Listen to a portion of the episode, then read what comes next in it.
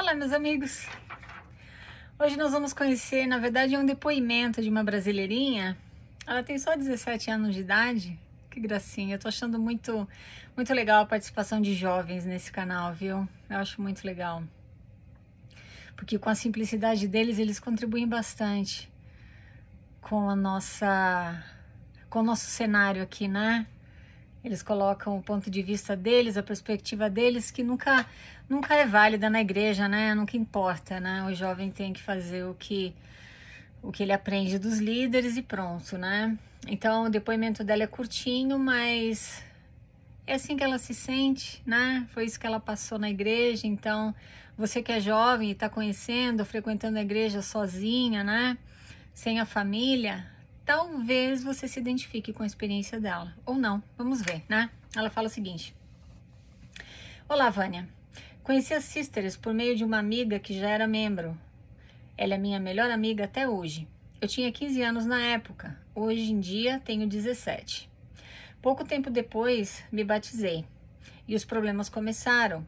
Por eu ser membro único, sempre me senti muito excluída Membro único que ela diz porque ela era a única da família dela que frequentava, tá? Eles me trataram, me trataram bem no início, mas em dois anos nunca tive um chamado. Uma vez pedi ao bispo e ele falou que não tinha como, por eu ser menor de idade na época. Sendo que o meu namorado já tinha tido vários chamados e ele tinha a mesma idade que eu nessa época. Tínhamos 16 anos. E ele era membro desde criança e tinha família na igreja. O que foi a gota d'água para eu sair da instituição foram as fofocas. Contaram para a mãe dele coisas pessoais de um relacionamento que tive com um ex meu, que também era membro, e eu me senti completamente invadida. Já não me dava muito bem com algumas pessoas. E depois que ficamos sabendo que tinha gente falando pelas nossas costas, foi o fim. Bom, lembro que nessa época eu fiquei mal pelas panelinhas, gente falando sobre coisas pessoais minhas e julgando, sendo que se intitulam pessoas santas. Esse meu namorado, hoje em dia é esse também, mas não é por nada relacionado à igreja. Saiu da igreja junto comigo. Começamos a pesquisar mais sobre a história, em como Smith era um mau caráter e decidimos sair. A família dele insiste até hoje para ele voltar, e mesmo depois do nosso término, Fiquei feliz por ele não ter voltado, pois muitas pessoas perceberam que ele saiu porque quis, não por eu, a culpada, estar influenciando ele. Querida, muito obrigada por mandar aqui um depoimento teu pra gente, viu? Tão simples, mas mas você sentiu as bandeirinhas vermelhas aparecendo e você se mandou, né? Provavelmente você entrou na igreja com uma imagem, ou, ou, essa imagem, logo que você entrou, já se formou, né? De que as pessoas vivem padrões superiores aos padrões do mundo, né? Entre aspas. Então você diz aqui que, que te surpreendeu o fato delas ficarem falando de você pelas costas, te julgando, né? E, e, são pessoas que se intitulam literalmente santas, porque são santos dos últimos dias, né? Então isso te decepcionou é um falso discurso dizer que mormons vivem padrões superiores aos padrões do mundo. Isso é na, na capa da Liarrona, viu? Isso é, é o que é ensinado, mas na verdade não é assim para todos, né? Existem muitas pessoas, como eu fui um dia, fanática. Quando você é fanático, você pensa que vive padrões superiores aos padrões do mundo. Mas na verdade você está preso dentro do teu próprio mundo. Então você nem deveria se comparar às outras pessoas. Porque os teus parâmetros são diferentes dos delas, né? Como membro da igreja, a tua, o teu conceito de decência, de valores morais estão diretamente ligados ao que a igreja manda você fazer. E você não acredita que pessoas do mundo podem viver padrões tão elevados quanto os teus ou muito mais. ou muito mais elevados. E você fala aqui que você se sentiu muito excluída porque você era a única pessoa da tua família, né, frequentando a igreja. E eu sei que é difícil mesmo, viu?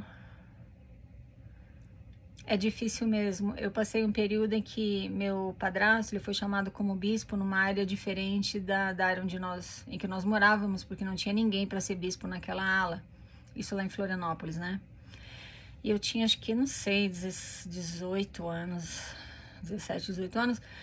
E eu tinha que ir para a igreja sozinha, né? Porque meus pais estavam frequentando outra ala. E eu lembro que eu me senti muito, muito deslocada, muito fora, muito assim, meio que excluída também, apesar de eu conhecer todo mundo na ala, porque a gente já frequentava, né, há, bastante tempo aquela, aquele local. Eu me senti bem excluída. Eu imagino você, né, e outros jovens da tua idade que frequentam uma igreja sozinhos, né, sem a família, é difícil, viu? Mas você que está me escutando, se você é jovem, como essa nossa querida da história, e você frequenta a igreja, mas você não se sente excluído ou excluída, muito pelo contrário, você se sente amado, respeitado, incluído, né? E te faz realmente bem, então você, você pode ficar lá, né? Você não deveria se preocupar. Agora, em contrapartida, se você que está me escutando passou, está passando por algo parecido com o que a nossa querida aqui passou, Talvez aquele não seja o teu lugar. Presta bem atenção em como você se sente lá dentro, tá? Porque independente do que eles digam, o que é, é independente do, do que eles digam para você, não é isso que Deus quer para você, tá? Você tem que estar num lugar em que você se sente bem. Não porque você acha que Deus quer que você esteja lá, porque é isso que eles te fazem acreditar. É, e por último aqui, você disse que o teu, o teu ex-namorado, né? saiu da igreja quando você saiu. E ele nunca mais voltou para a igreja, mesmo depois que vocês terminaram o namoro. E a família dele, né, ainda insiste para ele voltar até hoje, né? E você tá feliz por ele não ter voltado, porque agora eles sabem que ele não saiu por tua causa. Ele saiu porque ele quis. Vocês, vocês descobriram aqui o verdadeiro caráter daquele safado chamado Joseph Smith Jr., né? Fundador do mormonismo. Então, isso é uma, isso é uma é uma prepotência muito grande, como eu já comentei em outros vídeos, né? Você se afasta da igreja, ah, é por influência de alguém. Quem é que tá te influenciando? Só pode ser a namorada. Tá saindo por causa da namorada. Ah, agora Satanás, Satanás tá colocando coisa aí no teu ouvido, na tua cabeça, você tá acreditando, é por isso que você tá saindo da igreja. Pelo amor de Deus, desce do salto, desce do pedestal. Salto não, desce do pedestal. Mas que coisa feia. Mas é muito pelo contrário. É porque as pessoas pensam. Porque elas decidem pensar com o próprio cérebro e elas saem da igreja, viu? Mesmo que seja por influência de outras pessoas, isso não invalida a decisão delas, não. É porque elas acordaram e se deram conta que aquilo não era o lugar delas. Então para de perturbar. Viu? Para de perguntar quando é que vai voltar pra igreja, hein? Ai, mas tá seguindo, né? Só pode ser as amizades, né? Ixi. muita prepotência, né? Então tá bom, meus queridos. Eu. Querida, obrigada de novo, tá? Por ter mandado a tua experiência aqui pra gente. E para você que tá mandando a tua história, que quer mandar a tua história, o meu e-mail tá aqui na descrição de todos os vídeos.